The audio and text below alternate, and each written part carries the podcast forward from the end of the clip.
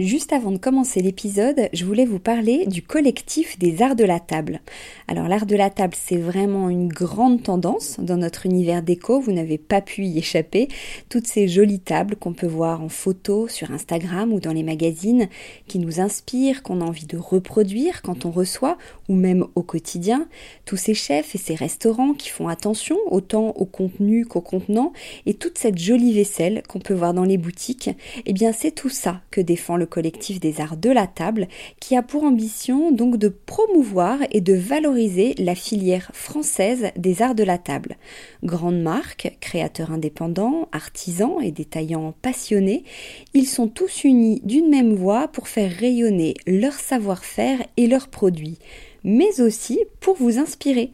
Tous les mois, le collectif des arts de la table vous propose une nouvelle tendance qui vous donne plein d'idées sur les matières, les couleurs et les formes du moment, et bien sûr une sélection de produits de marque française que vous pouvez donc retrouver sur leur site lesartsdelatable.fr ou sur leur compte Instagram lesartsdelatable. Allez, place à l'épisode maintenant.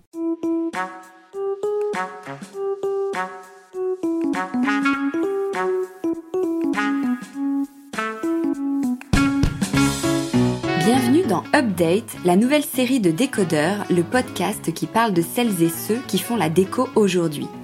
Update, c'est nouveau, c'est l'actu déco, ce sont des news, des zooms, des envies, bref, un medley d'infos déco, un peu comme les premières pages d'un magazine. Un focus sur une marque, un événement, une collection à ne pas rater, un concept innovant.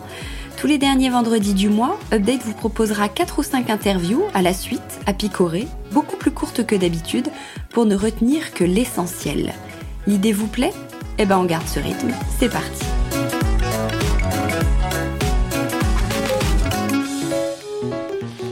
Alors aujourd'hui, je suis avec Bartholomé Lenoir qui a fondé la chaise française qui défend le savoir-faire français, comme son nom l'indique, mais aussi un engagement euh, éco-responsable. Bonjour Bartholomé. Bonjour Hortense. Alors, euh, vous existez, enfin la, chaise française existe depuis trois ans maintenant. Quelle est son histoire? Toi, quel est ton, quelle était ton envie, tes objectifs au, début? Bah, Écoute, à l'origine, je travaillais pour euh, l'industrie du plastique en France. Et en gros, les, des, des, clients historiques de cette entreprise étaient des fabricants de chaises d'injection classiques. Et en fait, j'avais rencontré ces clients et j'avais vu et découvert, si tu veux, la, la terrible détresse dans laquelle ils se trouvaient parce qu'il y avait quasiment plus de fabrication. Beaucoup de produits étaient fabriqués en Chine et ils avaient vu au fur et à mesure du temps une dégringolade de leurs commandes. Et donc, j'avais été assez touché par ce, par leurs histoires et, euh, et je me suis dit, il y a peut-être quelque chose à faire pour ne pas perdre la fabrication de, de chaises comme savoir-faire en France, parce qu'on en est là aujourd'hui. Euh, la fabrication de chaises, c'est vraiment devenu très très euh, compliqué euh, de façon industrielle comparé aux, Chinois. C'est le meuble le plus en danger en France. comparé quand on discute avec des professionnels, souvent ils disent par contre sur la chaise, on ne pourra pas faire fabriquer en France parce que c'est impossible et tout ça. Donc nous, c'était ce constat-là que j'avais fait m'a animé et je me suis dit faut faire quelque chose là-dessus en, en 2017. Et malheureusement, évidemment, comme il y a quasiment plus de fabricants, j'ai eu vachement de mal. Donc, on a eu l'idée de faire la chaise française à l'époque avec mon premier associé qui était euh, Jean-Baptiste euh, Chancerelle.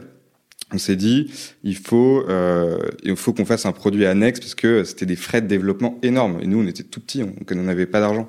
Donc, on a fait d'abord un tabouret qui était une réinvention du tabouret de traite des vaches que tu montes avec un maillet, qu'on a toujours aussi en référence et qui a très bien marché, qui a lancé la marque. Mais évidemment, c'était un peu bizarre, si tu veux, c'était pas des, c'était pas des chaises. Et au fur et à mesure du temps, donc on a, on a prospéré un peu sur ce tabouret-là.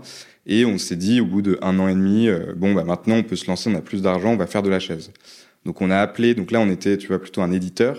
Euh, et là on a appelé euh, les, les, fabricants qui restaient. On leur a dit, on a un peu plus d'argent, est-ce qu'on peut développer en commun une chaise? Et donc on est parti avec un des fabricants qui était un fabricant en Vendée. Euh, et on a développé une chaise bistrot qui n'existe plus aujourd'hui, euh, puisque justement avec la crise du Covid, euh, ce fabricant-là a déposé le bilan et a été même pas, on a personne n'a pu le sauver parce que ça a été liquidé en septembre avec 70 personnes qui ont été sur le carreau, donc c'était un peu terrible. Et ça a été une année du coup charnière pour nous cette année-là parce qu'on s'est rapproché d'un des derniers et des plus anciens fabricants de chaises là, pour une association, en se disant il faut qu'on sécurise notre approvisionnement parce qu'on est vraiment au moment où on peut perdre le, le savoir-faire dans la fabrication de chaises. Et avec ce fabricant-là, on, on s'est associé et, et, on a décidé de lancer une gamme très récemment beaucoup plus complète et maintenant on fait que de la chaise. Et pourquoi que de la chaise justement? Parce qu'en plus c'était difficile, donc ça aurait pu te freiner. Bah, justement, c'était difficile. C'est pour ça qu'on voulait le faire. C'est parce que justement, c'était impossible, parce que justement, ce savoir-faire allait disparaître qu'il fallait le faire, si tu veux. S'il y avait encore 150 fabricants de chaises, en plus, la chaise est un meuble emblématique et magnifique et, euh, et tout le monde adore la chaise, mais c'est d'autant plus parce que c'est impossible qu'il faut qu'on le fasse. Euh, et c'est ça qui est notre motivation. Alors, ce sont des chaises qui sont 100% euh, fabriquées en France ou exactement? Alors, elles sont fabriquées dans l'est de la France, dans l'Aube exactement. Euh, et donc, il y a l'usine là-bas euh, qu'on appelle la manufacture, nous, parce qu'on aime bien dire ce mot-là qui est plus ancien. C'est une manufacture qui, date du début du XXe siècle et dont un des bâtiments d'ailleurs a été fabriqué, lancé, construit par Gustave Eiffel. Donc, pour te donner l'historique du bâtiment, et donc c'est fabriqué là-bas. Il y a aussi euh, l'usine qui découpe, déroule le bois et euh, qui est à proximité euh, dans l'Aube, juste à côté, à 5 km. Et le bois provient de maximum 150 km à la ronde de l'usine. Donc c'est dans une zone un peu, tu vois, de forêt dans l'Aube. D'accord, donc c'est un circuit plutôt court. Ultra court. Tu peux pas faire plus court que ce qu'on fait. C'est 150 km maximum le bois va à l'usine et après c'est distribué en France directement de l'usine au client. On a coupé tous les intermédiaires de, distribution, de logistique, et on a fait un effort énorme. Ça, c'est d'autres d'autres compétences dans l'entreprise pour pouvoir distribuer directement depuis l'usine jusqu'à notre client. Mais vous vendez où alors Si on veut trouver une, une de vos chaises, où est-ce qu'on peut l'acheter? Tu as deux, trois possibilités. Euh, la première, c'est le site internet, où tu as euh, tous les modèles et euh, directement accessible quand tu commandes la chaise sur Internet, elle est lancée en fabrication. C'est très rapide parce que c'est français et, proche de, toi en fait.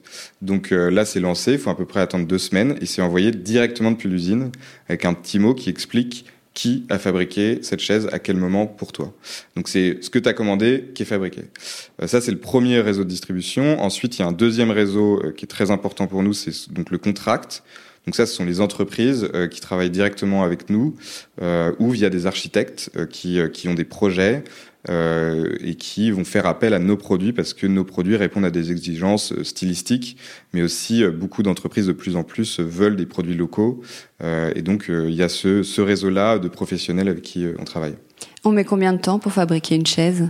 Alors une chaise, si tu veux, ça prend très peu de temps pour la fin, pas peu de temps, mais pour la, la fabrication finale euh, puisque euh, en fait on, on, va partir, nous on va produire, fabriquer des parties de la chaise euh, en assez grande quantité, et ensuite on va venir l'assembler au moment où elle est commandée. Donc pour une chaise que tu commandes sur internet, ça va mettre à peu près 2-3 jours, tu vas être fabriqué de A à Z, mais en réel, dans la réalité, en fait, il va falloir avoir découpé le bois, il va falloir faire beaucoup de choses. Donc, une chaise, c'est quelque chose qui est suivi pendant à minima un mois avant, euh, depuis le déroulage du bois, la découpe, le séchage et tout ça. Enfin, tout ça, ça prend un certain temps qui est au minimum d'un mois. Donc tout est artisanal. Alors. Alors le mot artisanal, euh, nous, on est vraiment donc c'est pour ça qu'on parle de manufacture. On est capable. Euh, artisanal, c'est très vite très très cher. nous, on veut maintenir, si tu veux, la manufacture. Donc, il y a un aspect un peu plus de quantité. Donc, on peut répondre. C'est pour ça, tu vois, une entreprise qui a besoin d'un de 200 chaises, on peut le faire. Donc euh, on n'est pas artisanal, il y a beaucoup de personnes à l'usine, il y a 90 personnes. Donc euh, euh, on n'est pas que dans le artisanal. En revanche, on a adapté notre outil pour faire une réponse beaucoup plus spécifique qui colle effectivement à l'artisanat. Vous avez racheté cette manufacture, c'est ça? Elle, était, elle existait déjà? Non, on l'a pas racheté, on s'est associé. On s'est associés euh, l'un avec l'autre euh, pour, pour, pour travailler ensemble sur ce projet de la chaise française. Le... Vous êtes donc très engagé sur le, côté éco-responsable. Qu'est-ce que tu peux nous, dire sur vos engagements? Bah, y a, Effectivement, on est hyper engagé. le côté éco-responsable, il y a plusieurs choses. Il y a d'abord le produit. Euh, il faut être éco-responsable sur le produit. Donc ça veut dire, euh, nous, toutes nos chaises, tous les déchets que génèrent nos chaises, quand tu as des découpes, tu as, des pertes de bois, tout ça est récupéré. Donc d'abord, euh, c'est la première chose pour nous de l'éco-responsabilité, c'est de ne pas avoir de déchets, si tu veux, sur la quand on fabrique la chaise. Ensuite, il y a les produits ajoutés dans les chaises. Nous, on a fait un travail pour justement qu'il y ait beaucoup moins de produits chimiques. Donc là, on travaille avec de la peinture à l'eau. Et je rassure tout le monde, c'est de la qualité, mais incroyable. Et donc, il n'y a pas de produits chimiques. En plus, tu peux respirer ta chaise maintenant tranquillement, alors qu'avant, il y avait de la colle, c'était plus compliqué.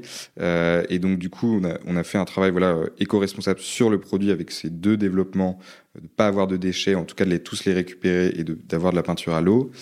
On est aussi éco-responsable euh, parce que, euh, si tu veux, on, travaille avec des forêts euh, qui sont gérées durablement. Donc notre bois est sourcé durablement et ça c'est hyper important que en France.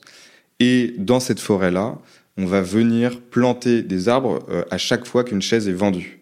donc ça c'est très important pour nous. C'est un mécénat. Donc quand une entreprise décide pour un siège social, j'en sais rien, de faire 200 chaises avec nous, on va lui apporter la certification que elle devient aussi mécène puisqu'elle va faire planter 200 arbres euh, dans euh, une, la forêt gérée durablement française avec qui on travaille.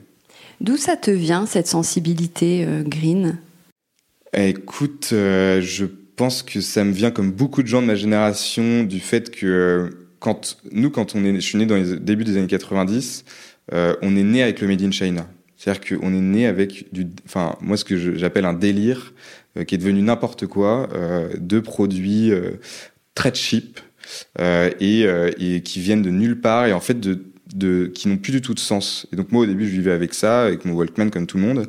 Et puis en école de commerce, j'ai trouvé que c'était quand tu, commences à chercher un boulot, je me suis dit mais vraiment j'ai pas envie de faire ça quoi j'ai pas envie de bosser là-dedans parce que ça ça vraiment ça correspond pas du tout à, toute mon éducation, euh, elle était là-dedans et j'en avais marre et je, ça correspondait pas du tout au sens que je voulais trouver. Et ça me vient encore plus aujourd'hui, parce que ça, personne n'en parle. Mais si tu veux, tout le monde dit, euh, tout le monde est green, euh, c'est beaucoup mieux. Mais en réalité, derrière les messages green de grandes anciennes très connues, c'est encore pire qu'avant. C'est là aujourd'hui, tout le monde parle de Made in France. J'en suis le premier à vouloir en parler, mais le Made in China est en train d'exploser en termes d'exportation vers la France. Donc, si tu veux, le, le, ça aussi, ça m'a, ça m'a vraiment motivé, c'est que je me suis rendu compte que euh, on n'est pas du tout encore au moment du changement, quoi. Donc, euh, je me suis dit, il faut faire des trucs, et donc euh, voilà. On est vraiment à l'aube pour toi. On n'est même pas à l'aube là. On est non non là vraiment ça ça ça c'est hyper dur quoi. C'est hyper dur. Tu vois, je te dis le, le, au début de, de l'interview, on a il y a un fabricant qui a déposé le bilan. C'est, euh, c'est, on est vraiment au moment où, au contraire, on est en train de toucher le, le, le, sol, quoi. Et c'est hyper bien que tout le monde en parle, mais maintenant, il faut que tout le monde en achète, quoi. Et agisse. Et exactement, et agisse. Alors, en termes de style, on n'en a pas encore parlé. La directrice artistique, c'est Margot Keller. Pourquoi elle? Bah écoute Margot, euh, pourquoi pas? Euh, Pourquoi pas? On l'adore. Non, parce que d'abord Margot, euh, j'avais eu l'occasion, comme je te le disais, d'écouter ton podcast avec Margot, donc qui m'avait permis aussi de, de la découvrir. Et donc Margot, c'était d'abord un, un, un, fit. Au début, je me suis vraiment dit, c'est une fille qui a l'air sympa. Et après, je suis allé évidemment plus loin dans son travail. Et, et justement, elle, elle donne beaucoup de sens à ce qu'elle fait dans la création des produits. C'est pas juste, si tu veux, un design qui est juste beau il y a aussi une évocation, il y a un sens. Et donc ça, c'était vraiment important pour moi, pour les chaises, parce qu'elles ont un sens dans leur fondement, mais elles doivent avoir un sens aussi dans leur design. Et, euh, donc euh, avec Margot, je trouvais que ça permettait de travailler avec elle, d'avoir un sens du début jusqu'à la fin. Donc c'est pour ça que on s'est contacté, euh, tu vois, l'année dernière, et, et, elle justement, elle était parfaitement en adéquation avec cette idée-là de faire fabriquer localement et de donner du sens à tout le produit dans son ensemble. Donc voilà. Et comment vous avez travaillé ensemble? Tu lui as donné carte blanche Comment elle a pensé les modèles? Alors, c'était hyper intéressant. On a, euh, si tu veux, on lui a dit nous, il faut qu'on rentre euh, dans une économie d'échelle. Donc, pour parce que je veux pas qu'on fasse un made in France élitiste. Donc, c'était la première euh, premier brief. C'est on fait des chaises qui sont qui restent accessibles en prix. On fait pas des chaises à 1000 euros. Euh, donc ça, c'était la première chose.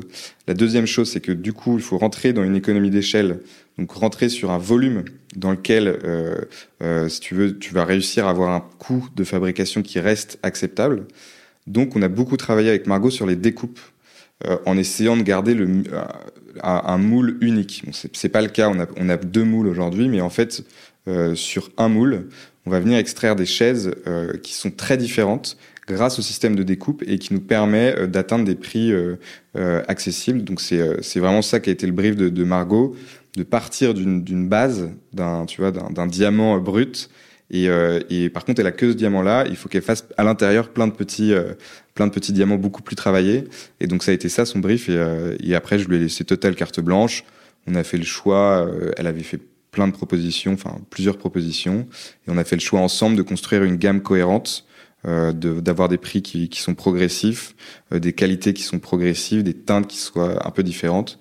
Euh, donc ça, c'était le deuxième enjeu et, voilà. ça, on l'a un peu plus fait ensemble pour pouvoir coller au marché quand même. Donc là, on en parle, mais on voit pas comment tu décrirais le style de tes chaises. Combien il y a de modèles? Alors, il y a une quinzaine de modèles. le style, pour moi, il est contemporain.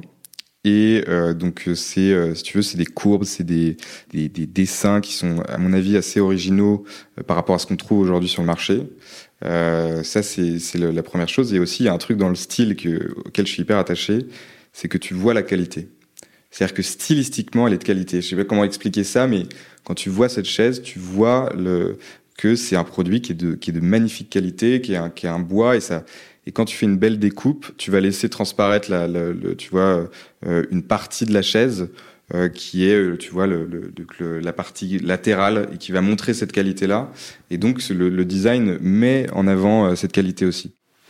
Donc si il y a des modèles qui sont vraiment sympas, il y a des modèles enfants aussi. Alors imaginons, je, je commande mon modèle, je le mm. reçois, je dois le monter ou la chaise arrive telle quelle? Alors as, ça dépend des modèles, mais en règle générale, tu as un montage très simple euh, qui dure après à peu près deux minutes. Tu as une petite clé à laine et tu dois monter. Euh, donc tu as les pieds et la coque.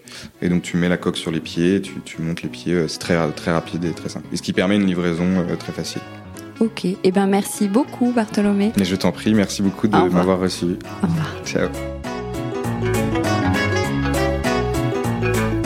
Avec Décodeur, la déco, ça s'écoute.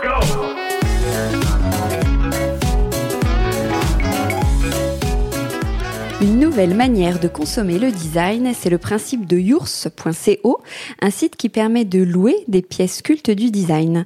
Son fondateur Franck Malaise va nous expliquer ce concept. Bonjour Franck. Bonjour Hortense. Alors, comment vous est venue l'idée de ce projet? On attaque euh, comme ça. Racontez-nous l'histoire de Yours. Alors, en fait, c'est venu d'une discussion avec euh, avec euh, Françoise Novel, qui est cofondatrice de Yours, qui est architecte de formation, passionnée de design comme comme moi. Et puis, elle a des enfants qui sont en âge de s'installer, qui ont un peu plus de 20 ans, 25 ans. et, et je connais Françoise depuis depuis de nombreuses années. Et puis, un jour, elle me dit, voilà, mes enfants ont vécu chez moi, chez mon mari, avec de, de très beaux meubles, de, de très grands éditeurs, qui ont ils ont vécu, ils ont grandi avec ces meubles.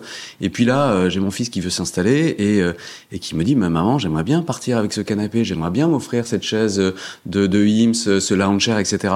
Et, euh, et, Françoise de dire mais mon petit chéri, il va falloir que tu, tu travailles, tu, tu, économises et puis peut-être que quand tu auras 30 ans, bah, tu pourras te les payer.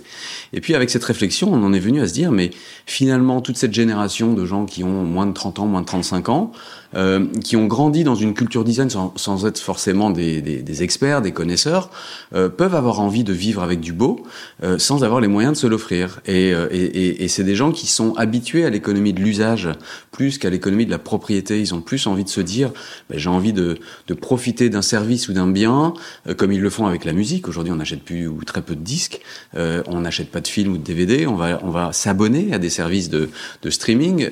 et comme la voiture, eh bien maintenant, ça devient presque presque euh, surprenant d'acheter une voiture, on va, on va, on va la, la, prendre en leasing, la louer, le temps, le temps de notre besoin. Et eh ben on s'est dit finalement sur le mobilier, il y a sans doute quelque chose à faire pour permettre à, à toute cette génération et puis plus plus loin aussi euh, des personnes plus âgées, mais aussi des professionnels, de euh, profiter de l'usage et, et finalement réaliser son rêve de vivre avec des très belles pièces de design sans avoir les moyens de se l'offrir. Et donc c'est comme ça qu'est venue l'idée de Yours de d'être la, la, la première plateforme d'abonnement, de souscription au mobilier euh, et aux luminaires iconiques et euh, contemporains. Mais alors concrètement, comment ça se comment ça se passe? Quelle est la procédure? Moi là, si j'ai envie de louer, qu'est-ce que je peux louer?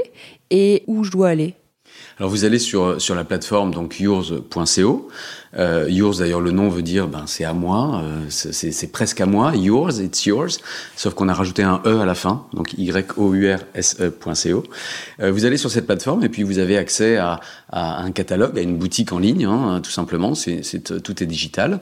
Vous allez faire votre choix, soit par designer, soit par éditeur, puisqu'on travaille donc avec les, les grands éditeurs de, de, de la place. Euh, et, euh, et, et, vous allez sélectionner ben, les meubles qui vous intéressent ou les luminaires qui vous intéressent. Et puis vous allez faire une simulation Euh, c'est-à-dire que vous allez dire, bah tiens, moi, j'ai plutôt envie de le louer sur un an, deux ans, etc. Ça va de un an à cinq ans, euh, en fonction de, de, de, ce que vous projetez que sera votre vie. C'est-à-dire que, je sais pas, vous êtes, euh, vous venez d'emménager à Paris en coloc, mais vous savez que ça va pas durer dix ans. Donc pour les trois prochaines années, vous dites, bah tiens, je suis en coloc, c'est bien, mais j'ai envie aussi d'avoir du, beau mobilier. et donc vous faites cette simulation, vous choisissez la durée. Vous choisissez également ce qu'on appelle la valeur résiduelle, c'est-à-dire le montant que vous souhaitez payer à la toute fin du leasing si vous souhaitez garder la pièce. Parce que tout le principe, c'est de dire, euh, je, suis locataire, mais à la fin, je peux décider de garder la pièce. Ou de alors, ou donc de l'acheter. Et euh, de l'acheter pour un prix qui qui est pas euh, comme si vous l'achetiez euh, comptant, puisque vous aurez déjà payé pendant un certain nombre d'années un loyer. Euh, donc vous allez l'acheter et en général la valeur résiduelle, c'est-à-dire le montant que vous allez devoir payer pour en être propriétaire à la fin, c'est de l'ordre de 5 à 10% de sa valeur d'origine. Donc, euh, donc c'est, c'est, un, c'est un tout petit effort. Donc vous allez euh, simuler cette, euh, ce, montant de loyer, et puis ensuite euh, ben, vous faites confirmer. On va vous demander votre pièce d'identité, enfin on va vous demander de télécharger votre pièce d'identité, un justificatif de domicile, un justificatif de revenu, et puis c'est parti. Et euh, quelques semaines plus tard, puisque ce sont des pièces qui sont fabriquées à la commande, euh, quelques semaines plus tard, vous allez recevoir euh, un coffret qui vous dit ces pièces, voilà leur histoire, voilà leur origine, leur authenticité, et puis des conseils d'entretien, parce que c'est des pièces qu'il faut entretenir, qu'il faut maintenir. et puis vous allez être livré avec une équipe qui vient avec des gants blancs, c'est une livraison gants blancs, mmh. pour vous installer vos meubles, vos luminaires, repartir avec les, les éventuellement d'anciens meubles, dont on fait d'ailleurs le, le don à des associations si vous souhaitez vous débarrasser de vos anciens meubles, euh, plutôt que de les mettre à la décharge. Hein. Il, y a, près de 2 millions de tonnes par an de meubles qui sont jetés, et donc ça c'est plus possible. Il faut, il faut en faire, il faut faire quelque chose. Euh, et voilà. Et ensuite vous vivez votre expérience, et puis à la fin vous décidez, bah tiens, je change, j'en ai marre de, de ce canapé bleu, je veux changer, donc je continue, euh, je pars sur un nouveau leasing, euh, ou alors bah, je, je veux les acheter, et du coup je débourse cette petite somme à la fin pour en rester propriétaire. Mais ce sont des meubles euh, cultes du design, je disais en, intro, mais du coup, ce sont des, des, rééditions, ce sont des nouveautés ou ce sont des meubles que vous avez euh, chinés? D'où viennent-ils? Alors, ce sont des meubles effectivement de réédition. On a commencé l'aventure Yours euh, avec des meubles qu'on a appelés iconiques, donc des meubles qui parlent à tout le monde, dont on met pas forcément le nom du designer ou, ou le nom de la pièce derrière forcément, parce qu'on n'est pas forcément connaisseur, mais on les a tous vus dans les magazines, dans les films, euh, dans les expos, etc., dans les musées parfois. Euh, donc, les meubles cultes et iconiques. Euh, ils sont réédités par des maisons, des grandes maisons d'édition qui ont les droits euh, exclusifs. Hein, donc, on est bien sur des meubles authentiques donc les Cassina, les Molteni, les Capellini, les Vitra, etc. Euh, et Serge Mouille, etc. Et, euh, et donc ce sont des meubles qui viennent euh, de ces grandes maisons d'édition. Et puis ensuite on a euh, très vite euh, développé également une gamme de mobilier contemporain, donc des, des choses qui sont moins cultes, euh, mais fait par des par des designers vivants, tout oui. simplement. aussi de grandes maisons d'édition. Et puis on va maintenant vers ce qu'on appelle l'avant-garde, donc des designers et des marques un peu plus pointus, un peu moins connu du grand public, euh, mais on sent que notre notre notre audience, euh, notre nos abonnés, nos membres euh, recherchent ça et sont curieux des nouveautés, euh, des choses un peu plus pointues et, et, veulent pouvoir combiner des pièces iconiques dont ils ont toujours rêvé avec des pièces beaucoup plus euh, modernes, avant-garde et contemporaines. Donc vous parlez de mobilier, il y a que du mobilier, des, du luminaire? Mobilier. Enfin, je dis que, c'est pas une critique. Hein, en fait, on a on a fait une sélection assez fine effectivement de mobilier, c'est-à-dire que chez les éditeurs dont je vous ai parlé, on va nous-mêmes sélectionner les pièces qui nous intéressent et qui nous paraissent les plus soit iconiques, soit intéressantes pour X ou Y raison. Euh, donc c'est à peu près 600 euh, références aujourd'hui. Euh, du luminaire, donc on travaille avec des, éditeurs de luminaire, et puis euh, de, de l'accessoire et notamment euh, du tapis. Et alors ces marques partenaires avec lesquelles vous travaillez, elles n'ont pas l'habitude en fait, vous vous proposez de louer des meubles? Comment vous avez été euh, accueillis? Alors c'est une excellente question parce que c'était notre notre crainte principale euh, d'arriver un peu comme un, chien dans un jeu de quilles euh, dans ce monde du mobilier. Euh, et donc on est allé voir les, grands éditeurs en leur proposant ce modèle. Et, euh, et, en fait, on a été très très bien accueillis, très très bien accueillis. On était à ce moment-là avant la période difficile qu'on a connue en 2020, c'est-à-dire c'était tout début, tout fin 2019, début 2020. Euh, on va voir ces éditeurs à Milan, à Paris, etc. Euh, et les éditeurs nous disent, mais euh, très très bonne idée. D'abord parce qu'on n'arrive pas tellement à parler à cette génération un peu plus jeune qui n'a pas l'habitude d'aller dans les showrooms du boulevard Saint-Germain ou ailleurs. Euh, c'est un peu intimidant hein, pour quelqu'un qui n'est pas euh, très très connaisseur du design. Donc très intéressant pour eux parce qu'ils se disent on va parler à cette, à cette génération à laquelle on parle difficilement. Euh, ensuite, euh, et ça c'est un point qu'on met énormément en avant, c'est que la, le problème de ces éditeurs, c'est que aujourd'hui quelqu'un qui n'a pas les moyens d'acheter du design, eh bien malheureusement il se tourne vers soit du, de la copie, euh, et, et aujourd'hui, c'était quand même un énorme problème sur les pièces iconiques. Et les éditeurs souffrent énormément de ce problème-là. Et la copie, c'est pas simplement parce que c'est de la copie, c'est parce que souvent c'est de la mauvaise copie, euh, parce que la qualité n'est pas la même, parce que ça, ça dénature l'image euh, de, de, et, et, et l'histoire que le designer a, a, a mis dans ses pièces. Euh, donc, euh, le fait de rendre accessible, de rendre démocratique d'une certaine manière le design, euh, bah, ça plaît énormément aux éditeurs. Ça leur permet de, de, de se dire, plutôt que d'aller acheter de la copie, ils vont pouvoir venir et puis être fidélisés et puis s'intéresser au design, développer leur culture. Euh, voilà, donc les éditeurs nous ont très très bien accueillis. Vous parlez beaucoup des, jeunes, imaginons. Alors moi j'ai 40 ans, je fais une soirée et j'ai envie d'impressionner avec euh, trois meubles un peu cultes comme ça. Est-ce que je peux louer ou non? C'est vraiment pour un non, c'est pour une longue durée. Alors, on est parti sur effectivement des durées qui vont de 12 mois à 60 mois, euh, mais on a une demande qui grandit sur euh, la courte durée. Alors, sur une journée, on va pas le faire. On le fait pas parce que on, aurait affaire à, un marché qui est différent d'une autre, c'est-à-dire l'événementiel, moins de passionnés, et donc avec un, un, risque que mobilier soit vite dégradé. En revanche, sur des durées un peu plus courtes, de quelques semaines, quelques mois, euh, ça y est, on est capable de le faire. Et donc, pas sur l'ensemble du catalogue, c'est-à-dire que vous, n'aurez pas tout le catalogue parce que ça voudrait dire qu'il faut qu'on stocke toutes ces pièces-là. Aujourd'hui, on est un peu jeune, un peu petit pour avoir la trésorerie qui nous permet de le faire. En revanche, sur une sélection assez fine de pièces, euh, on est capable de les proposer sur quelques semaines à quelques mois. Et vous ciblez aussi les entreprises, j'imagine, les, les, même les, les, hôtels, les bureaux, etc. Absolument. Ouais. En fait, on se rend compte que le, le, le leasing, donc la, la, capacité de, au bout de quelques années de changer, euh, bah, intéresse forcément les entreprises qui se disent euh, je suis une agence de com, j'ai besoin d'avoir un accueil euh, digne de ce nom, euh, qui correspond à mon image, etc mais j'ai pas envie d'investir. Donc les entreprises s'intéressent beaucoup à ce modèle-là. L'hospitality, les hôtels, effectivement, les espaces de coworking, de co-living maintenant, euh, s'intéressent beaucoup à ce modèle et donc sont, sont nos clients. Et euh, également tous les prescripteurs, euh, c'est-à-dire les architectes, les décorateurs, qui se disent, mais finalement, le, le, mobilier est toujours un peu la variable d'ajustement négative en fin de projet. C'est-à-dire que un décorateur pour un particulier ou une entreprise fait un appartement ou, ou un lieu, euh, souvent les délais s'allongent, les, les, les, budgets sont un peu dépassés ou voire explosés, et le mobilier, eh bien à la fin, on décide de prendre plutôt euh, euh, ben, une version dégradée de, de, de ce dont l'architecte avait envie. Donc le leasing, ben, ça permet d'aller au bout de son projet parce que ça va faire un, effort financier beaucoup moins important pour le client euh, et, euh, et, et, en plus pour les entreprises, le leasing sans rentrer dans, dans l'ingénierie financière, mais ça rentre dans des charges de, de, dépenses pour les entreprises plutôt que des investissements.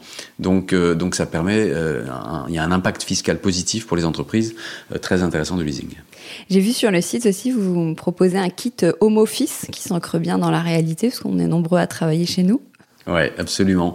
Euh, le home office, ben oui, en, fait, on est né pendant la période du, Covid. Enfin, on est né, on a lancé réellement commercialement en, juin 2020. Euh, juillet même 2020, et, euh, et, et les entreprises euh, ne pouvaient pas, enfin les quelques contacts au départ qu'on a eu avec les entreprises nous disaient, elles nous disaient, mais on a du mal à, à, laisser travailler les gens sur la table de la cuisine, avec une ergonomie qui est qui est pas la, la meilleure, avec un confort de travail et une efficacité qui est donc. Donc très vite, on a constitué des packs des combinaisons, des sets, parce que c'est pas parce qu'on travaille qu'on doit travailler sur des choses qui sont laides, euh, et en plus quand c'est chez soi, on a envie que ça, ça, corresponde à ses goûts et à son intérieur. Donc on a lancé effectivement des packs et on peut travailler eh bien, très bien sur euh, sur un, un bureau euh, un bureau prouvé ou périant avec une chaise et des accoudoirs, parce qu'il faut absolument des accoudoirs quand on travaille. C'est beaucoup plus confortable, ça fait mal, ça fait moins mal au cou et au dos. Et puis euh, un, un point lumineux, une lampe. Donc on a créé des packs qui vont de de 79, euh, non, pardon, 40 euros par mois, je crois, ça commence pour euh, avec des choses de Marcel Breuer. Euh, ça peut aller évidemment très loin à 200, 250 euros par mois. Oui, alors vous dites que vous avez lancé le site au printemps 2020, donc quand même un peu en, pleine crise. Comment s'est passé le lancement? Alors c'est vrai que c'était une période compliquée. On a on a décalé le lancement qui devait avoir lieu en mars 2020, donc on l'a décalé effectivement à la fin du printemps, début d'été. Euh, ben ça s'est pas si mal passé que cela parce que euh, en réalité d'abord ça a permis aux, aux, éditeurs de tous être convaincus du modèle et donc euh, de l'urgence de se digitaliser.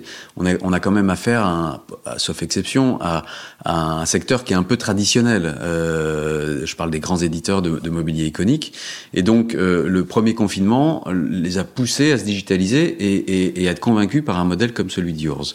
Euh, et puis ensuite, ça, chez, chez nos clients, les enfin une partie de nos clients qui sont les particuliers, euh, on s'est tous concentrés sur son intérieur. On a tous vu d'être bien chez soi euh, euh et, euh, et, et d'avoir des, des, des, meubles qui nous plaisent, qui nous conviennent. Donc il y a eu tout de suite un, un, une appétence, euh, une, une, attirance pour, pour le modèle parce que ça correspondait finalement assez bien à la période. Le télétravail notamment, ça a été un, un, booster de croissance pour nous. et puis, et puis très vite, les particuliers sont venus. ce qui a un, ce qui prend un peu plus de temps, c'est des gros projets corporate parce que forcément, bah, les entreprises sont un peu vides en ce moment, les bureaux sont un peu vides, mais, euh, mais en revanche, le monde de l'hospitality est très intéressé parce qu'ils ont profité de cette période-là pour refaire les hôtels, pour refaire les intérieurs, avant réouverture, on espère très vite. On est encore au mois de janvier, qu'est-ce qu'on peut vous souhaiter pour 2021 alors déjà euh, qu'on oublie cette période un peu un peu difficile pour tout le monde et qu'on puisse euh, rencontrer nos clients très vite, euh, rencontrer nos fournisseurs encore plus souvent. Euh, donc ça déjà, on peut nous souhaiter ça et, et puis on peut nous souhaiter euh, eh bien que la que la marque trouve définitivement ou complètement son, son public. On, on, est content, ça, ça, ça démarre très bien, mais il faut évidemment qu'on ait un peu de notoriété pour que les gens aient le réflexe de se dire ah oui, très bien, bah oui, je, ce, ce lounge chair de IMS dont je rêve depuis longtemps, eh bien, je vais pouvoir me l'offrir et en bénéficier pendant quelques années et l'acheter ensuite euh, pour quelques dizaines d'euros par mois.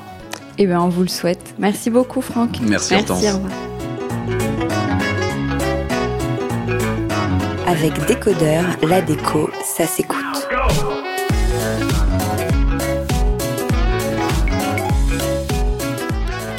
Il y a quelques mois, j'ai repéré sur Instagram ces vases en porcelaine habillés de chaussettes en tissu haute couture. Je suis sûre que c'est pas le terme, mais je vais être fixée dans cinq minutes puisque je suis avec Elfie Pariante, la cofondatrice avec Grégoire Louzon de Singulier Origine. Bonjour Elfie. Bonjour Hortense. Alors comment tu nous décrirais ces vases? On dit chaussettes ou on dit pas chaussettes Eh ben entre nous effectivement, on dit chaussettes, mais on s'est dit que c'était peut-être pas le mot le plus adapté pour vendre un produit quand même assez haut de gamme. Donc en fait, nous on appelle ça des Ok. Euh, donc comment tu décrirais ces, ces vases Là, on les voit pas, on, on, se parle. Donc comment tu décrirais aux auditeurs tes, tes Alors, jolis vases? Ce sont des vases en porcelaine qui sont faits à Limoges et qui sont habillés avec donc des fourreaux en tissu. euh, et la plupart de nos tissus, même quasiment euh, tous, sont des tissus haute couture, upcyclés et français. Mais d'où viennent ces tissus? Tu les achètes Tu les, tu les récupères? Alors, euh, on aimerait bien les récupérer, mais c'est pas si facile. En fait, euh, on les achète, mais on les achète euh, auprès de grandes maisons françaises de tissus. On achète les chutes de tissus, donc c'est des tout petits métrages, voire vraiment des même des morceaux. Et c'est grâce à ça qu'on peut accéder en fait à des très très très beaux tissus haute couture haut de gamme qui seraient inaccessibles si on les achetait au mètre. Et les vases, alors tu les achètes ou ils sont fabriqués pour singulier alors évidemment, c'est assez fréquent de trouver des vases en forme de tube comme ça, mais nous on les fait faire sur mesure euh, parce qu'on a vraiment décidé des tailles pour que ça soit le, le, plus joli et le plus harmonieux possible entre les deux formats de, nos vases. Euh, donc on les fait faire à Limoges dans une superbe manufacture très très très ancienne qui a gardé tout son cachet. Et pourquoi vous avez choisi la porcelaine de Limoges? Alors pour plusieurs raisons. Déjà, on voulait faire quelque chose de, beau dans sa totalité, donc euh, avec vraiment des matériaux nobles, mais aussi parce que vu qu'on habille nos vases avec des tissus, il fallait absolument que la matière ne soit pas poreuse. Et donc en fait, la porcelaine nous, donne ce, ce, cette garantie-là que le l'eau ne passe pas à travers, alors que du grès ou une autre céramique aurait pu, euh, au bout, au bout d'un moment, altérer le tissu en fait. Et cette forme cylindrique qui est unique aussi, vous en avez, vous avez qu'une forme, vous avez plusieurs tailles, mais qu'une forme, c'est votre signature aussi? Pour le moment, ça allait. On voulait quelque chose de très épuré, d'une ligne vraiment pure. Euh, Et effectivement, il fallait aussi que ça soit euh, facile pour nous de pouvoir insérer le fourreau et que les gens puissent par la suite changer de fourreau. Donc il fallait qu'il ne soit pas emprisonné dans une forme, le tissu. Donc euh, on est parti sur des tubes, mais en fait on aime ce côté euh, vraiment intemporel au niveau de la forme. On voit accès à quoi? Actuellement, on voit énormément de formes de vases qui sont toutes d'ailleurs très très très jolies, mais on voulait quelque chose d'intemporel, donc un tube.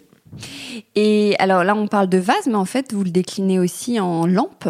Oui, oui, oui, oui. En fait, on part de ces mêmes euh, vases, d'ailleurs, qu'en fait on perce par euh, après cuisson pour être sûr d'avoir une forme euh, parfaitement cylindrique, pour pouvoir ensuite y apposer le, globe et tout le, le, côté le cordon et le câble et tout ça.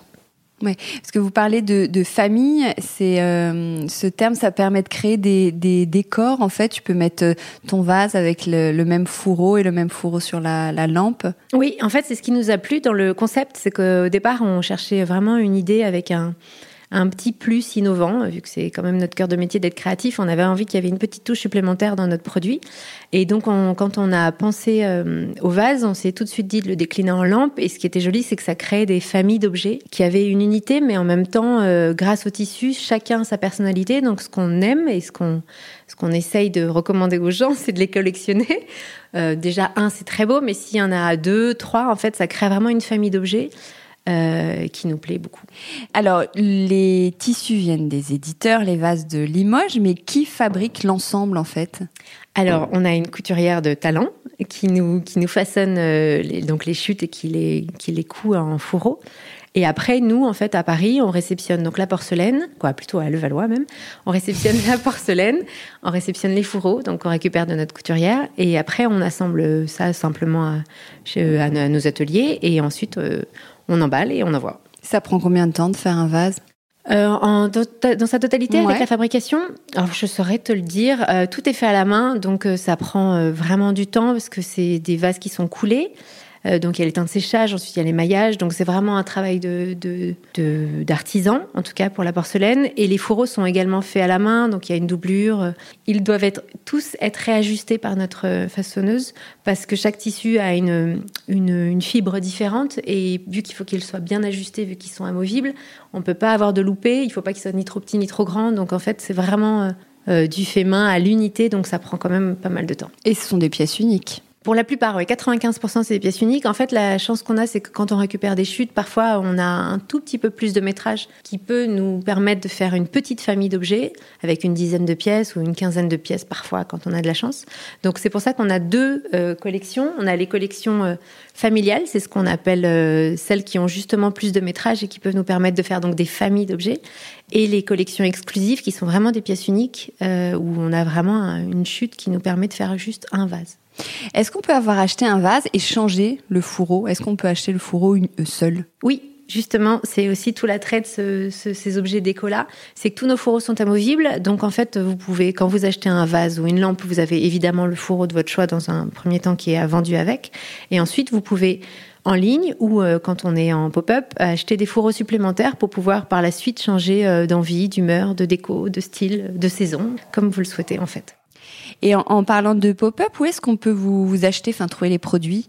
Nous avons eu la chance euh, d'avoir été euh, sélectionnés pour euh, faire partie des pop-up pendant deux semaines au Galeries Lafayette. C'était une super expérience. Actuellement, on n'a plus de pop-up dans les mois à venir, mais on est dans quelques boutiques en France. Euh, et, et, même d'ailleurs aussi en Islande, figure-toi, pendant que j'y pense.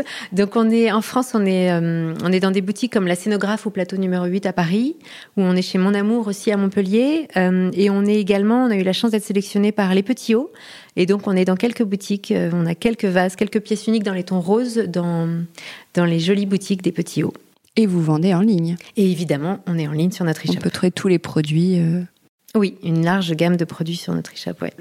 Comment vous avez eu l'idée quand vous l'avez créé quand, a été créé Singulier euh, Origine et comment est venue l'idée ouais? Alors, Singulier existe depuis euh, septembre 2019, donc ça fait un peu plus, bientôt un an et demi. L'idée est venue de mon associé, donc Greg, qui est aussi mon mari, mon binôme, tout quoi. Et c'est lui qui a eu cette idée euh, de créer et d'habiller des vases en porcelaine. Au départ, on a fait des essais sur sur euh, des vases qu'on avait chez nous d'ailleurs, sur même des tubes en carton. On a fait des essais au départ et on a trouvé l'objet cool. Notre euh, notre impératif pour créer la marque, c'était comme je le disais tout à l'heure, on voulait, euh, vu qu'on est créatif et directeur artistique de formation, on voulait avoir, à force de s'occuper en fait des marques des autres et de mettre en beauté et en lumière des, des, annonceurs et des produits, on avait envie d'avoir le nôtre à condition qu'il soit différent en fait, que ça soit pas un produit qu'on a déjà vu. Il fallait qu'il y ait un petit plus. Donc on a cherché pendant un an en fait un produit à développer et quand Greg a proposé d'habiller des vases avec du tissu, on, s'est vite rendu compte que ça n'existait pas en tout cas. On a cherché, on n'a rien trouvé de similaire.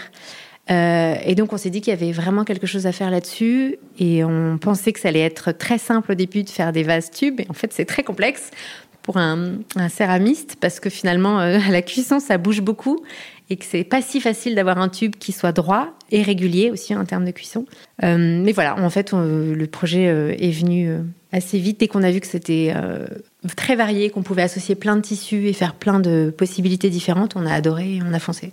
Donc vous le faites en, parallèle de vos activités, c'est pas ton métier à 100%. Non, c'est notre à côté. On appelle ça notre récré entre nous. Euh, même si c'est un récré qui nous prend de plus en plus de temps, la chance c'est que hum, la, 2020 a, a fait qu'on a eu moins de travail sur notre studio de design graphique et donc, on a pu se concentrer plus sur Singulier cette année. L'avantage, c'est que c'était la première année, donc ça tombe bien. Donc, on a eu un petit booster euh, de temps, on va dire, euh, sur Singulier, qui fait que on a pris ça à fond et on adore. Mmh. Pourquoi ce nom? Bah, tout simplement parce que justement, on voulait qu'il y que ça soit des objets euh, qui se différencient de ce qu'on peut voir tout le temps et, et, beaucoup. Et donc, on voulait quelque chose de singulier, on voulait quelque chose d'unique. Et donc, voilà, on a trouvé ce, ce nom-là. Ok. Mais eh ben, merci beaucoup, Elfie. C'était un plaisir. Merci, Hortense. Au revoir.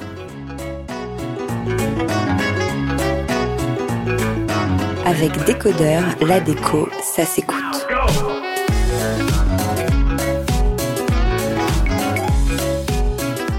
Un partenariat solidaire entre Made.com et les résilientes d'Emmaüs Alternatives, on ne s'y attend pas forcément. Je suis donc avec Alice Hager, directrice France de la marque Made.com, et Eugénie Delarivière, designer et chef de projet Les Résilientes, qui vont tout nous raconter. Bonjour à toutes les deux. Bonjour Hortense. Bonjour. Euh, peut-être qu'on peut présenter dans un premier temps euh, Les Résilientes.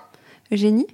Bien sûr. Alors les résilientes, c'est un studio de design un peu particulier parce qu'on est au sein euh, d'une structure euh, Emmaüs qui s'appelle Emmaüs Alternatif. Donc il faut voir en France euh, le mouvement Emmaüs comme une fédération d'associations où chacun, chacun des groupes, il y en a presque 300 en France, sont tous indépendants les uns des autres, avec une mission commune qui est de lutter contre la précarité. Donc nous, on est un chantier d'insertion basé en région parisienne. On a 30 ans cette année et euh, notre particularité, c'est qu'on a à la fois un pôle social où on va accompagner des personnes qui sont en situation de précarité, euh, à travers l'accès au logement, un suivi RSA, toutes ces choses-là. Et on a aussi un chantier d'insertion basé à Montreuil, dont le principe est de faire de l'insertion par l'activité économique. Donc on va accompagner des personnes de 6 mois à 2 ans vers une insertion professionnelle durable. Donc nous, on est au sein de ce chantier d'insertion et on a une activité particulière qui est faire de l'upcycling, c'est-à-dire qu'on travaille sur des collections d'objets et quelques accessoires de mode à partir de produits qui sont issus des dons faits à l'association Emmaüs Alternative et qui ne peuvent pas être vendus en l'état. Merci. Et alors, euh, AliceMade.com, un petit mot? Alors en quelques mots, Made.com, c'est la première marque de design euh, en ligne en Europe. On a 10 ans, en fait, nous 10 ans euh, euh, cette année. il y a 10 ans, trois Français sont partis à Londres et ont créé cette marque. Et aujourd'hui, on est présent sur neuf marchés en Europe. Et l'objectif depuis le départ a toujours été de rendre le design accessible à tous. C'est la raison pour laquelle on a en interne finalement une équipe de 20 designers qui font tout depuis la conception euh, la phase fabrication et la phase production. Euh, de sorte que tout soit véritablement intégré euh, au sein de Made. La seule chose que nous ne faisons pas, c'est, comme on dit dans notre jargon, le dernier kilomètre. Donc on ne fait pas la livraison, mais tout le reste chez nous est fait. Et une particularité, je trouve, euh, importante à, spécifier s'agissant de Made, c'est que depuis son origine, nous n'avons pas de stock. Nous produisons à la commande. Et ça, c'est quand même un point important. Et je pense que c'est forcément quelque chose euh, sur lequel nous reviendrons quand on, se parlera euh, développement durable, responsabilité des entreprises et des marques. Mais ça, c'est vraiment quelque chose fort chez nous, qui est intrinsèque à la marque et sur lequel, étrangement, on n'a jamais véritablement communiqué. Alors, comment s'est passée votre rencontre? Qui était à l'initiative du, projet? Euh, Alors, en fait, euh, à l'initiative de ce projet, on a eu un marieur quelque part. On a une personne qui s'appelle Romain Peton, qui est consultant en développement durable, euh, que je connais depuis un certain nombre d'années parce qu'on travaillait ensemble avant dans la même agence. Et il était en charge du développement durable de, de cette agence et pour le compte des clients. Et il y a un an, Romain vient me voir euh, au showroom pour prendre des nouvelles. Donc on se prend un petit café euh, sur un canapé au showroom et on se raconte un peu nos vies. Et Romain me dit, écoute Alice, moi je voulais parler aussi d'un sujet. Il se trouve que je travaille depuis quelques temps avec une personne qui s'appelle Eugénie, euh, qui est euh, finalement euh, la chef de projet et la designeuse du studio de design d'Emmaüs Alternative. Et donc ça s'appelle Les Résilientes. Et en fait, je suis convaincue qu'il y a des ponts à créer entre le milieu associatif et le monde des marques. C'est vraiment comme ça que ça a commencé. Et puis en fait, naturellement, en fait, Romain, comme il sait très bien le faire, a planté une petite graine dans mon cerveau. J'y ai réfléchi et ensuite il nous a présenté avec Eugénie et l'histoire a démarré comme ça. Alors concrètement, quel est le projet? Qu'est-ce que vous proposez? Donc après cette rencontre, en fait, euh, l'idée c'était aussi de voir si ça a matché en fait, parce que c'est vraiment euh, dans, dans, la manière dont on travaille en général, c'est vraiment des histoires de rencontres et de voir si on avait les mêmes objectifs, les mêmes envies. Le, le vrai fond du projet, c'est vraiment une rencontre entre le monde associatif et euh, le monde de l'entreprise et de voir euh, qu'est-ce qu'on peut faire à une petite échelle, mais dans l'idée aussi qu'il y ait quand même un impact qui grandisse, euh, faire un projet ensemble sur des sujets qui étaient communs. Donc on a travaillé sur un partenariat avec Mail.com qui a une problématique, mais ça Alice pourra vous en reparler, qui est qu'ils font de la vente en ligne, mais ils ont quand même des espaces physiques, des showrooms pour pouvoir rencontrer leurs clients et euh, présenter les produits euh, en vrai. Et en fait, ces showrooms, il y a beaucoup de, de j'ai envie de dire turnover, mais j'aime pas trop les anglicismes, mais beaucoup de pièces à changer et à remplacer chaque mois. Et chaque mois, ils se retrouvent avec des pièces à évacuer du showroom. Et donc, ils avaient euh, déjà par le passé fait appel à différentes associations pour récupérer les pièces de ces showrooms. Mais finalement, ils cherchaient aussi un partenariat qui soit durable. Et donc c'est comme ça que on a commencé à travailler avec Mail.com au sein d'Emmaüs Alternatives, avec un partenariat global pour l'association, qui est que chaque mois on vient récupérer tous les produits qui sont déclassés du showroom et qu'on fait un tri après au sein de notre structure entre ce qui va être gardé euh, pour les aménagements de nos locaux pour pouvoir mieux accueillir les personnes que l'on suit au sein de, des pôles social et euh, du pôle économique. Une partie euh, est distribuée en boutique pour pouvoir euh, servir à euh, notre activité d'insertion par l'activité économique. Et une partie est gardée par le studio des résilientes pour pouvoir travailler sur une nouvelle collection et de voir comment est-ce qu'on peut allonger la, la durée de vie de ces produits-là. En fait, la raison pour laquelle, quand Romain m'a parlé de ce projet la première fois, ça m'a interpellée, c'est qu'en effet, là où je pense qu'il y a rencontre, c'est quand il y a un problème et que ce problème peut rencontrer une solution. Et en fait, euh, quand Romain euh, me raconte ce que fait Eugénie, la manière dont elle travaille euh, les objets abîmés, les objets déclassés de certaines marques, en l'écoutant, je me dis, en effet, nous n'avons pas de stock chez Made, mais nous avons ces pièces des showrooms qui doivent sortir tous les mois, et tous les mois, c'est à chaque fois le même combat pour arriver à faire en sorte qu'ils ne se retrouvent pas sur le trottoir et à la décharge, et qu'on trouve quelqu'un, une association qui veuille bien les récupérer. Et on a également un deuxième problème chez Made, c'est que nous n'avons pas de stock mais nous avons des retours clients. Quand les clients reçoivent des produits, euh, soit le produit convient, ils le gardent, soit dans la livraison, au cours de la livraison, le produit s'est endommagé. Ça nous est tous arrivé malheureusement, un miroir, une lampe, etc.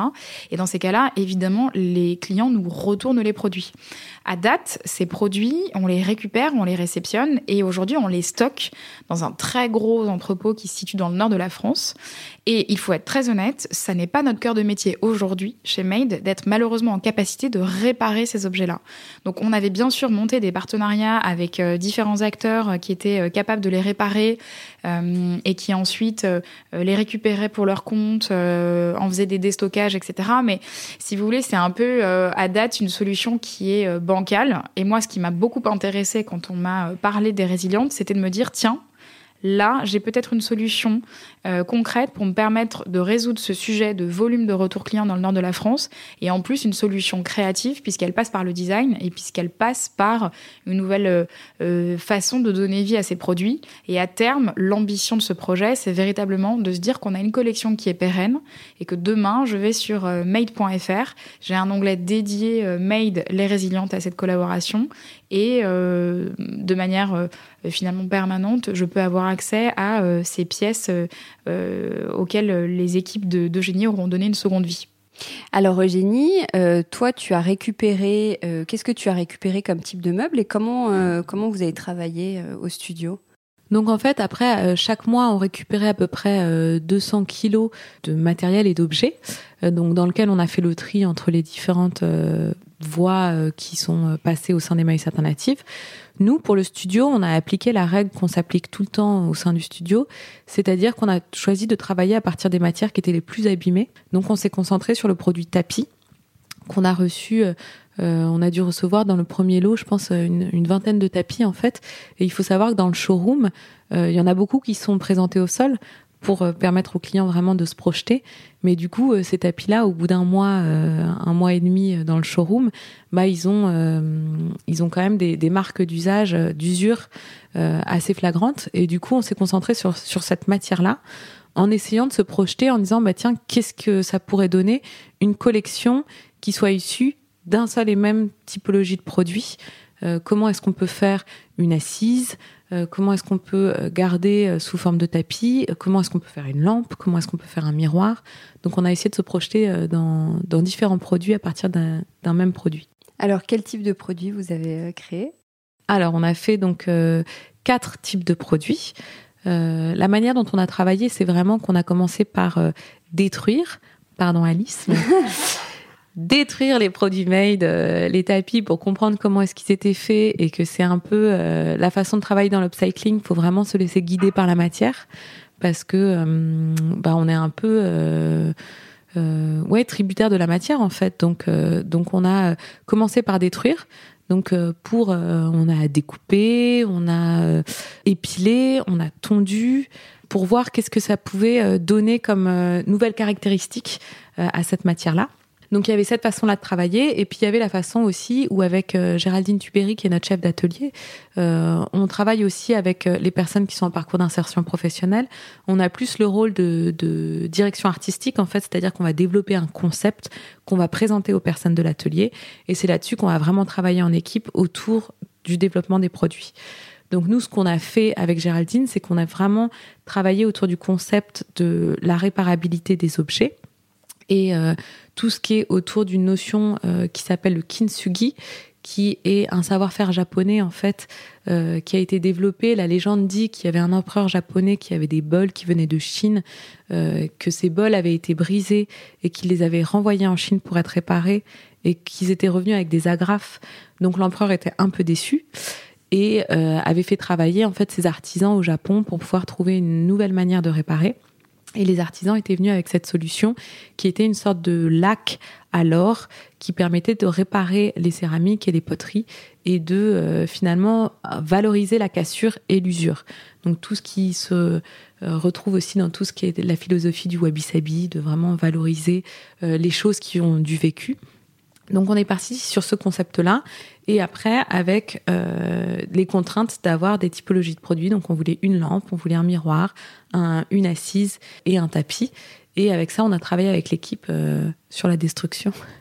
Donc est-ce que je comprenne bien, à partir de tapis, vous avez réussi à créer des luminaires, des poufs, euh, je sais plus ce que tu nous disais. Voilà, donc maintenant on présente dans la collection, il y a euh, une quinzaine de lots.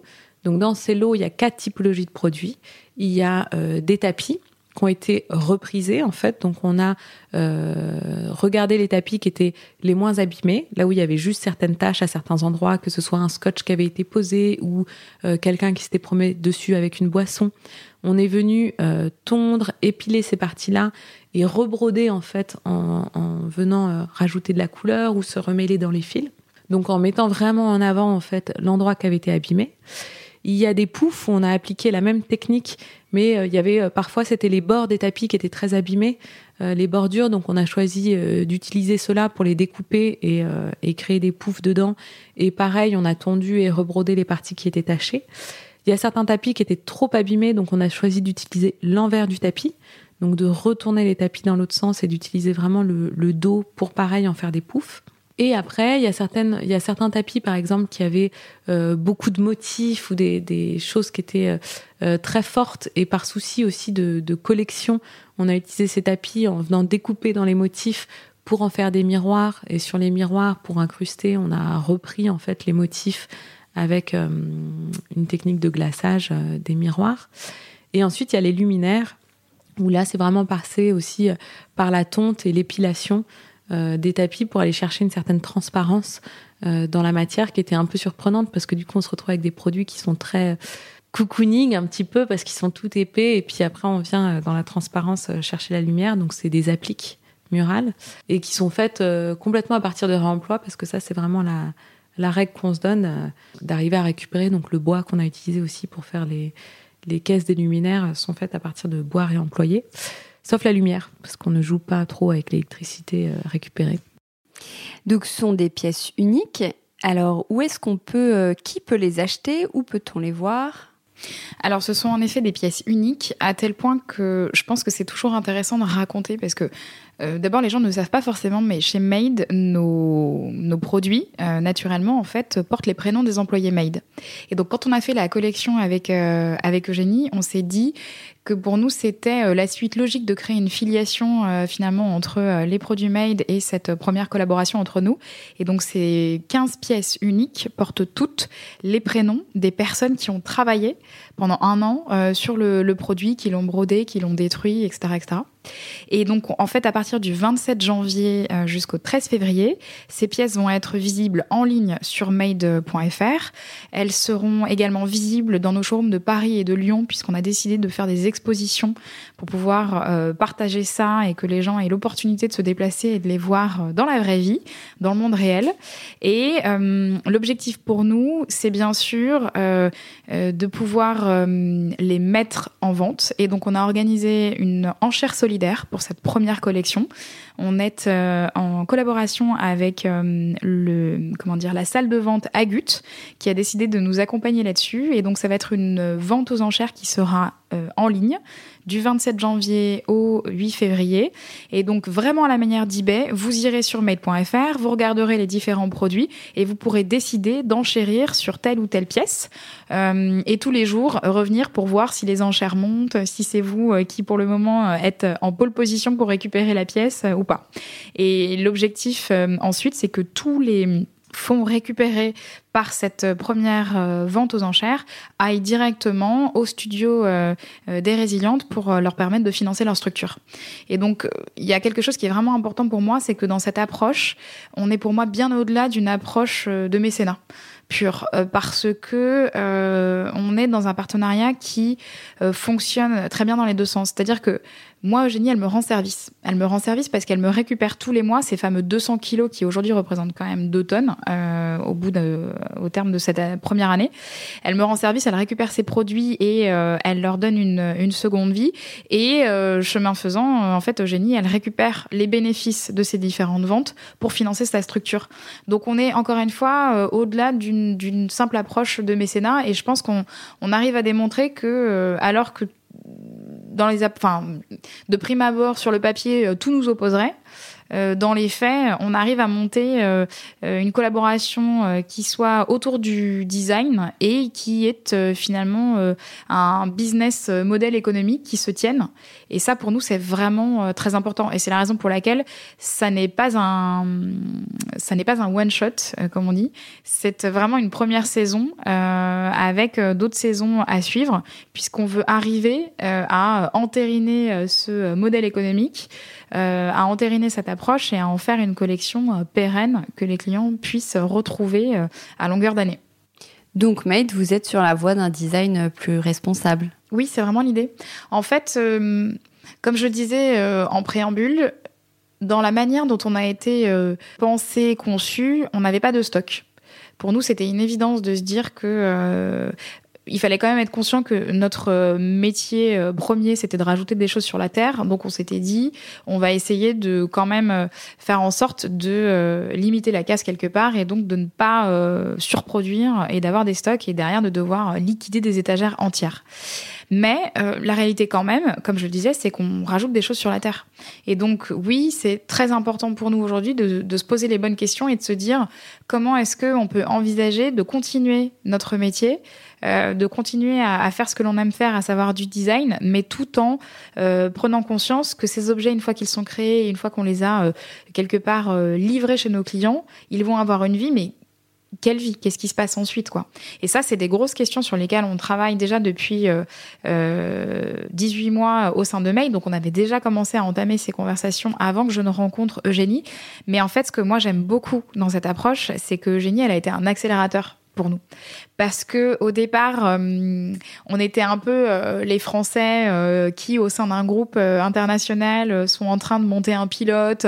et moi, je me rappelle très bien que mes homologues gentiment me regardaient en me disant mais qu'est-ce que tu fais? C'est quoi ce projet? Et tout. Et dans les faits, aujourd'hui, là où je me dis qu'on a réussi, c'est que c'est un projet qui compte beaucoup à la fois pour les clients made et puis pour le plan, le grand public de manière générale, mais en interne on a vraiment euh, bousculé les mentalités. Et aujourd'hui, tous les autres pays euh, sont en train de chercher euh, sur leur propre marché un équivalent d'Emmaüs alternative et surtout des, des résilientes. Et c'est pas chose aisée parce qu'en fait, les résilientes, visiblement, il n'y en a qu'un. Et ils sont tous en train de vouloir développer exactement la même chose pour eux parce qu'on a huit showrooms en Europe. Donc en fait, on a tout autant de. Enfin, on, partage les mêmes problèmes et les mêmes, euh, les mêmes sujets. Et ça, je trouve ça vraiment génial. Donc oui, l'objectif, c'est vraiment de pouvoir se diriger vers un design plus responsable pour ce faire, il va falloir cocher euh, plein d'autres cases qu'on n'aborde pas dans le sujet des résilientes, euh, mais qui font aussi partie d'une approche plus holistique autour du design euh, plus responsable. Donc tout ce qui est relatif au sourcing des matériaux, tout ce qui est relatif à la production en tant que telle, à l'empreinte carbone, etc., etc. Donc ça, c'est de toute façon des projets qui sont menés à l'heure actuelle et sur lesquels on, on, voudrait arriver à partager un maximum d'informations auprès de, de nos clients et de notre communauté. Mais il est vrai que sur le sujet de la seconde vie, moi, j'aime bien me dire que quelque part, euh, le projet qu'on a lancé et cette collection euh, encore euh, qu'on lance avec euh, Eugénie, c'est euh, peut-être la première pierre à l'édifice du sujet de, de, la seconde vie des produits made. Ouais. Cette collection, elle s'appelle Encore? Pourquoi? C'est vrai qu'elle s'appelle Encore parce que pour nous, c'est une manière de donner encore vie à nos objets, encore, encore et encore. Et quand on s'est posé la question de, de baptiser euh, cette première collection, on a euh, beaucoup, beaucoup, beaucoup, beaucoup discuté. On s'était dit, est-ce que euh, tout simplement on l'appelle seconde vie? Parce qu'en fait c'est déjà quelque part une expression qui est entrée dans le langage courant et les gens arriveront à se le réapproprier. Et en fait, on s'était dit qu'on aimerait bien quand même trouver un nom qui nous appartienne et qui ait encore plus de signification que, que seconde vie qu'on trouvait peut-être un petit peu trop et en discutant, on s'est dit, mais ça doit être encore, parce qu'en fait, ce qu'on fait depuis un an, c'est donner euh, encore euh, une seconde vie euh, à tous ces produits. Et, en fait, on aimait bien la notion d'infini derrière encore. Voilà, c'est à l'infini. Encore, encore et encore. Et puis moi, ce que j'aime bien aussi dans le dans le nom encore, c'est que quand on est dans un concert et qu'on fait un encore, ce qui fonctionne aussi en anglais, c'est qu'on rappelle les artistes sur scène. Et donc je trouvais ça euh, intéressant de rappeler ces objets sur scène en fait, en disant bah c'est pas fini, on peut refaire un tour de piste. Donc on accompagne ces objets pour faire un, un dernier tour de piste avec nous. Mmh. Et eh ben merci beaucoup et bravo, merci. Merci. Merci. Décodeur, c'est terminé pour aujourd'hui. Merci beaucoup d'avoir écouté en entier. Si vous avez aimé, n'oubliez surtout pas de vous abonner à ce podcast pour ne pas rater les prochains épisodes chaque vendredi. Bien sûr, vous pouvez aussi le partager sur Facebook, Twitter ou en story. Ça permet de le faire connaître à vos proches. Je suis Hortense Leluc et vous pouvez me retrouver sur Instagram via le compte Décodeur Podcast. N'hésitez pas à me suivre pour l'actu déco. Et si jamais vous écoutez cette émission sur iPhone via l'application Apple Podcast, vous pouvez aussi me laisser un commentaire, rubrique classement et avis, c'est juste sous la liste des épisodes. Les 5 étoiles me font toujours très plaisir et surtout, elles permettent de faire connaître Décodeur encore plus largement et de partager l'univers de la déco avec le plus grand nombre. Voilà, merci et à très bientôt alors, ici ou ailleurs.